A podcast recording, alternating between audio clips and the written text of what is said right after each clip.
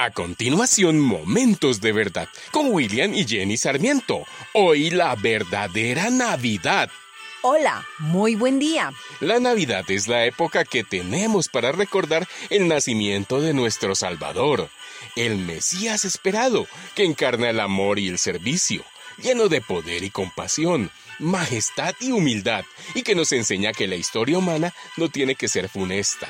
Él nos da una esperanza, la Navidad con Cristo nos deja un mensaje que transforma vidas.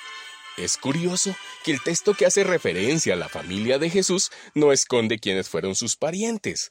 Un lector atento de la Biblia sabrá que algunos de los mencionados en la genealogía de Jesús en los libros de Mateo y Lucas no merecían estar en los registros familiares. Efectivamente, el linaje real no parece ser digno del Rey de Reyes y Señor de Señores pero este hecho lo asemeja un poco a la nuestra. La mayoría de nosotros venimos de gente normal.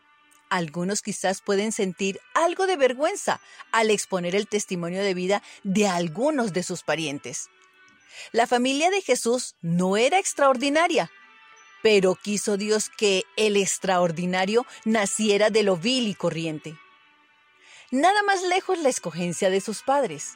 Su madre María, una humilde y sencilla joven comprometida a un muchacho carpintero, también humilde, pero justo y fiel, llamado José.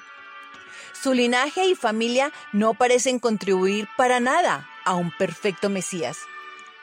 Un primo que en su edad adulta andaba por lugares inhóspitos, con una rara manera de vestir y una dieta muy peculiar, y un mensaje nada acorde a la política de aquella época.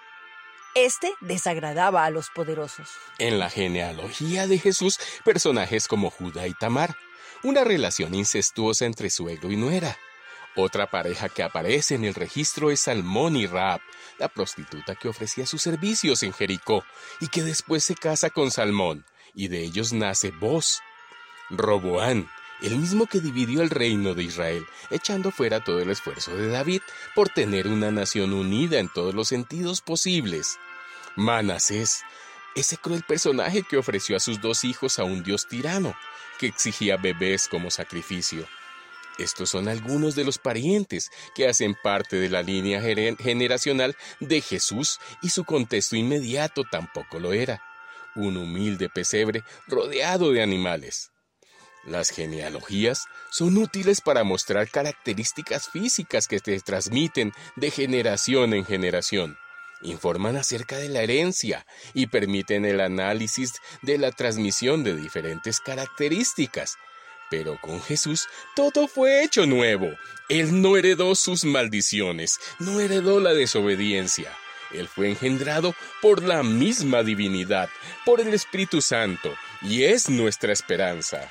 Cuando creemos en Jesucristo, en lo que hizo aquí en la tierra, en su nacimiento, muerte y resurrección, cuando lo amamos, cuando somos agradecidos y lo reconocemos como nuestro único Dios y Salvador, nacemos de nuevo. Y es un nacimiento en espíritu. Y Dios, por su infinita gracia, nos bautiza con sus promesas. Nos hace santos, dignos, herederos de sus riquezas. Con Dios no importa de qué familia venimos, qué estudios tenemos o todos los pecados que hemos cometido. Él perdonó tus pecados, tus transgresiones y te invitó a ser parte de su familia. No necesitas hacer nada para ser santo o santa. Ya lo eres por gracia. Lo que debemos hacer es procurar vivir en santidad. No necesitas ser perdonado. Él ya lo hizo. Lo que debes hacer es tener dominio propio, huir del pecado, de las tentaciones y vivir este día y cada día con un corazón agradecido. Que este tiempo de Navidad sea propicio para perdonar y perdonarte a ti mismo, para recibir, pero también para dar de todo lo que Dios te ha dado. Él dice, de todo lo que te he dado por gracia, dalo tú también por gracia. Deja que la paz de Dios invada tu alma, tu espíritu y contagie tu vida. Los rencores, las rabias, la amargura te alejan de su corazón, de su amor. En cambio, el perdón, la gratitud, la generosidad y un corazón alegre te embellecen y das testimonio de quién eres tú y quién habita en ti. la Fundación Momentos de Verdad. Y en mi nombre, deseamos que tengas una feliz y bendecida Navidad.